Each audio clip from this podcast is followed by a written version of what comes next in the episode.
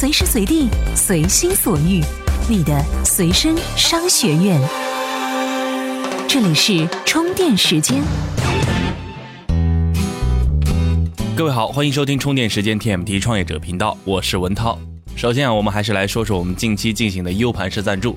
在儿童节呢，我们是将第一批 U 盘寄出后呢，前两天大家也是陆续的收到了我们的 U 盘。有听众也是在我们的群内和他的朋友圈是做出了分享，说里面满满的干货，看着就超值。哎，这还真不是我们请的托，也不是文涛编撰出来的话语。具体我们 U 盘式赞助是一个什么样的东西呢？您在充电时间的公众号中点击 U 盘式赞助按钮就可以查看详情了。好了，那么接下来就进入到我们今天的充电时间，专属于创业者的行动力量和商业参考。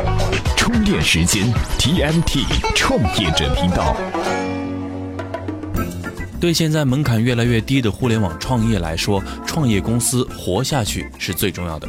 而回过头来看啊，死了的创业公司大部分都是因为没钱了，剩下的一部分呢，要不就是理念不一致，或者是利益分配不公平而导致的分家。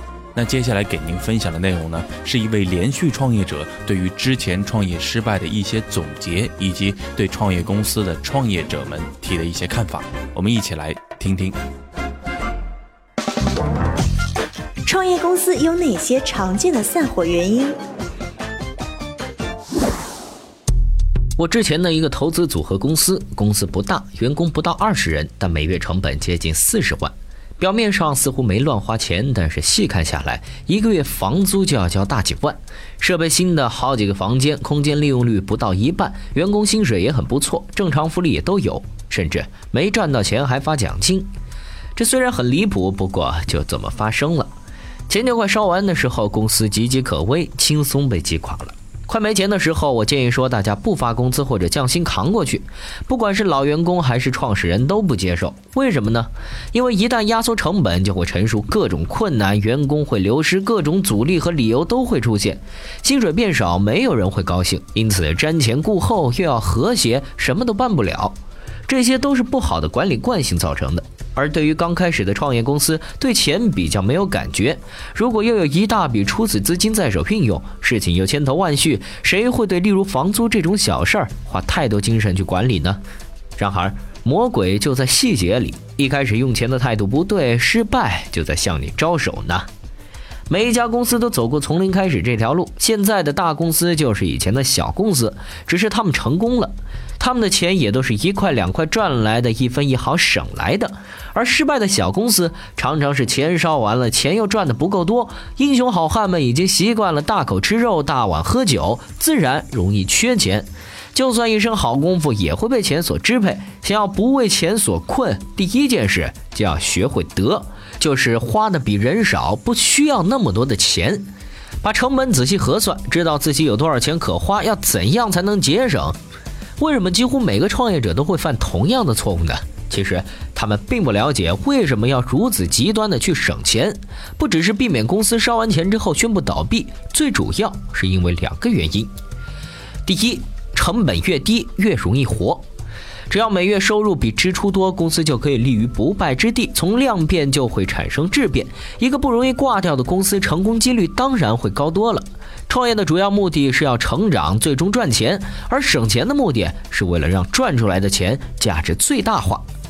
第二，要有痛觉才有感觉。创始人要感觉到痛，甚至董事、股东也要感到即将失去的痛苦，置之死地而后生，不留一手的努力才能起死回生。员工也要能了解公司的困难，让不能接受的人早点离开，而相信公司的愿景、愿意真正一起打拼的员工感同身受。在逆境下看到希望，也看到领导的具体做法，上下一条心，才会真正迈向成功。就算你的公司还未入险境，早点这样做。不要在现金剩不多时才做，痛苦指数就会低很多。如果公司真的走到钱烧光的这一步了，赚的钱又不够，如果真的未来不看好，也许这里要设一个止损点，留一点下次翻本的机会。说到这儿呢，我想说的是，就是谁都不希望走到这一步，所以啊，能省则省，早早获利，把公司做好，自然能赚钱或者拿到投资。但如果真的不幸走到了这一步，被这些所谓的小钱逼到墙角，英雄大志也如云烟，终取一手，大家散伙吧。最近也是看了几篇关于连续创业者的一些报道，有一半以上的创业者认为现金流对创业公司来说永远是第一重要的，啥能给你赚出维持运转的现金流就先干啥。所以呢，结合以上的内容啊，就是说创业公司如果想活到最后，除了要尽可能的节约成本，还要不断的摸清楚道路给自己以及股东压力，更重要的是要快速的建立能够正常运转的现金流。否则，钱烧完了又没能及时融到资，就只能看着它死亡了。好了，那以上内容呢，要感谢专栏作家孙志超贡献的卓越智慧。接下来继续来给大家分享干货。大家好，我是华为企业业务中国区总裁马跃，欢迎大家收听充电时间。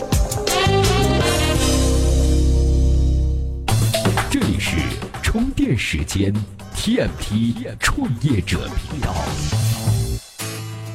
欢迎回来，我是文涛。过去一年啊，面对 O2O 各大平台的来势汹汹，线下的外卖餐厅呢也是纷纷的出店，大部分呢是选择入驻饿了么、美团、淘点点这样的大平台。不过很明显，这些平台的快速发展并没有使大多数传统企业受益。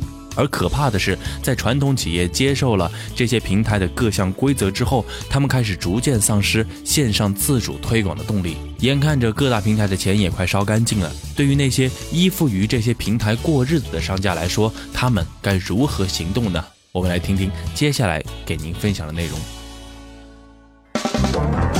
烧钱之后，餐饮 O2O 将何去何从？饿了么、美团等等线上订餐平台在过去一年取得了辉煌成绩，其中一个很重要的原因是，当这样的巨型平台来临时，中国餐饮业餐厅还没有充分涉及线上，加上平台的补贴刺激，线上流量可以相当轻松地蚕食线下客流。面对平台的来势汹汹，线下外卖餐厅纷纷触电，大部分选择了入驻饿了么、美团。不过很明显。美团和饿了么的快速发展，并没有使大多数传统企业受益，而是在接受了饿了么和美团的各项规矩之后，传统餐饮业开始逐渐丧失线上自主推广的动力。第一表现为品牌失声和用户无法留存。无论是饿了么还是美团，对商户来说，他们都是强大的线上渠道，这一点和线下的商圈饮食街作为渠道类似，不同之处在于线下渠道在地域上更为分散。商户的品牌还可以通过多途径去拓展。入驻饿了么之后，所有交易后的客户资料都在饿了么、美团手里。同大型的综合体一样，平台的品牌要高于餐厅的品牌。一般情况下，多数人要去的是什么万达的餐厅，同理，多数人是要在饿了么订外卖、美团订餐。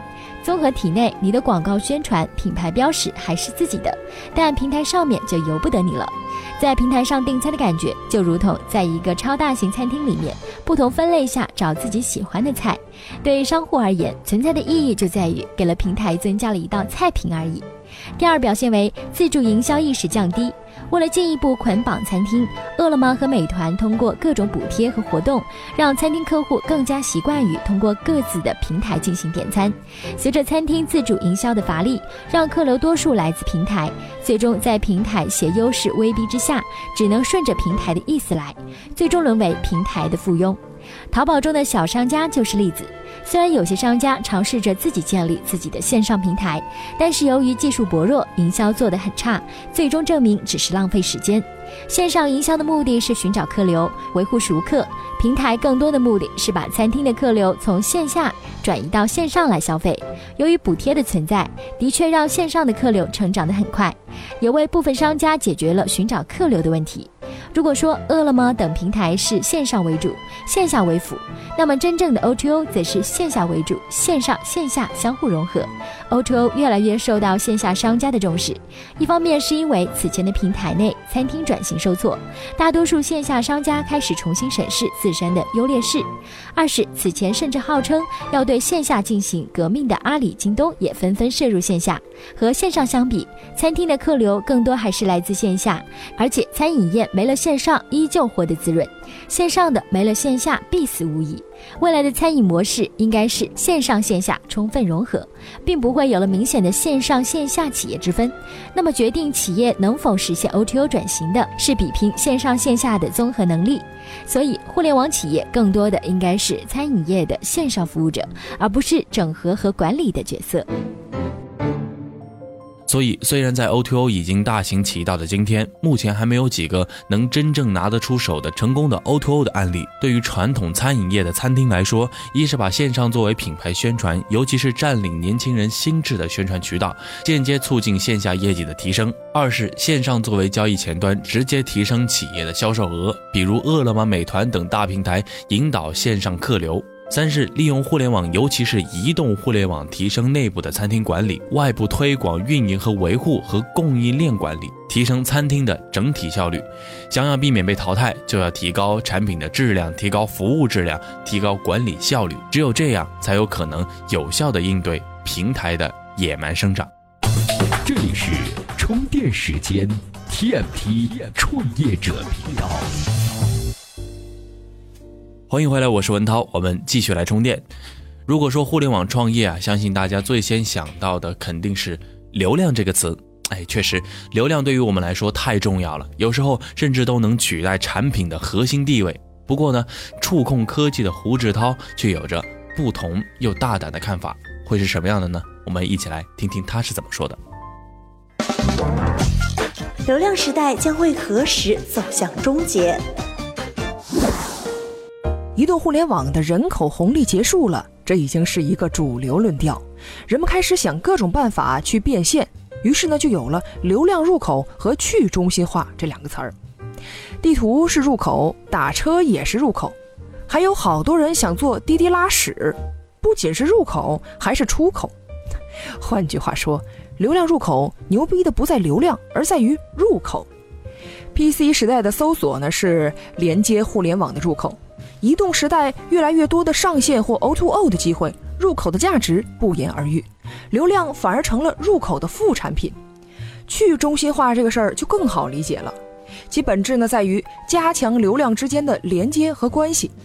今天的人们开始关注周边的人与自我成长，已经不再从门户和新闻联播里获取资讯了，所以去中心化是趋势，不这么做就会死。你说还会有流量吗？过去的流量经济重点在于洗，如果要找到一种与之相对应的模式，那一定是粉丝经济了，其重点就在于养。视频网站在 IP 版权上的纷争从来没有停止过，后来又发力做自制内容，隐藏在背后的逻辑其实大家都很明白：用户对于平台没有忠诚度，流量是平台的流量，粉丝是内容的粉丝，抓得住流量的本质就是抓得住粉丝。流量经济是讲究数据的，其中有个非常重要的标准，叫做留存率。很多产品在测试期间的自然量的留存数据非常好看，于是呢，我们通常的做法就是给这个数据打个折，算一下买量过来能存留多少，获取用户的成本是怎样的。这些看似理所应当的做法之中呢，有一个被忽略的点，就是打个折。为什么要打个折呢？还不是因为导来的用户质量没有自然用户高吗？所以。你本来就知道导来的用户很多不是目标用户，留存一定会下跌。那这种拿着已经知道的事本末倒置的做估算，不就是自欺欺人吗？听到这里，也许很多听众不太赞同上文的观点。其实呢，并不是说估算不重要，而根本在于流量本身真的重要吗？对于现在的移动互联网，有一套完备的估算体系供所有人使用，但大都逃不开流量的框架。流量呢本身应当用来表现用户的潜在价值吗？不惜代价去获取流量的行为有意义吗？泡沫退去之后，谁才能活下来呢？这些都是需要想明白的问题。前面我们说到有粉丝，其实呢并不是我们原本理解的粉丝，而应当是个富含着个体差异、忠诚度和贡献价值的流量。只有真的关注到用户的需求，保持良好的运营关系，挖掘每个个体的潜在价值，注重品牌和口碑，才有机会在新的互联网时代中活得更有意义。无论你做产品、做内容，还是做其他什么项目，新的消费主义告诉我们：挨骂的一定是流氓，只有优质偶像才会有粉丝。也不知道从什么时候开始，人们口中神乎其神的互联网思维落地之后，竟变成了简单的流量生意。这不仅侮辱了“流量”这个词儿本身，也侮辱了中国互联网人的创造力。当流量成为全行业的思维定式时，才给了破势而出的公司更多机会。近期大伙儿看不懂的成功案例越来越多，不如就去问问他们的粉丝吧。流量不等同于粉丝经济，从粉丝到经济的转化过程中，还是有很长一段路要走的。产品除了要不断的更新可以让用户抓狂的功能之外，还要不断的摸索产品该如何产生收益，不然的话就是空有一堆粉丝，而自己却活得非常的辛苦。前段时间很火的秘密和足迹，也就很好的证明了这一点。好了，那么以上内容呢，要感谢作者胡志涛的支持。各位别忘了加我们充电时间的公众号，点击 U 盘式赞助按钮去看看哦，有惊喜哦。好了，以上就是今天 TMT 创业频道的全部内容了，感谢您的收听，我是文涛，我们下期再见。这里是 TMT 创业者频道。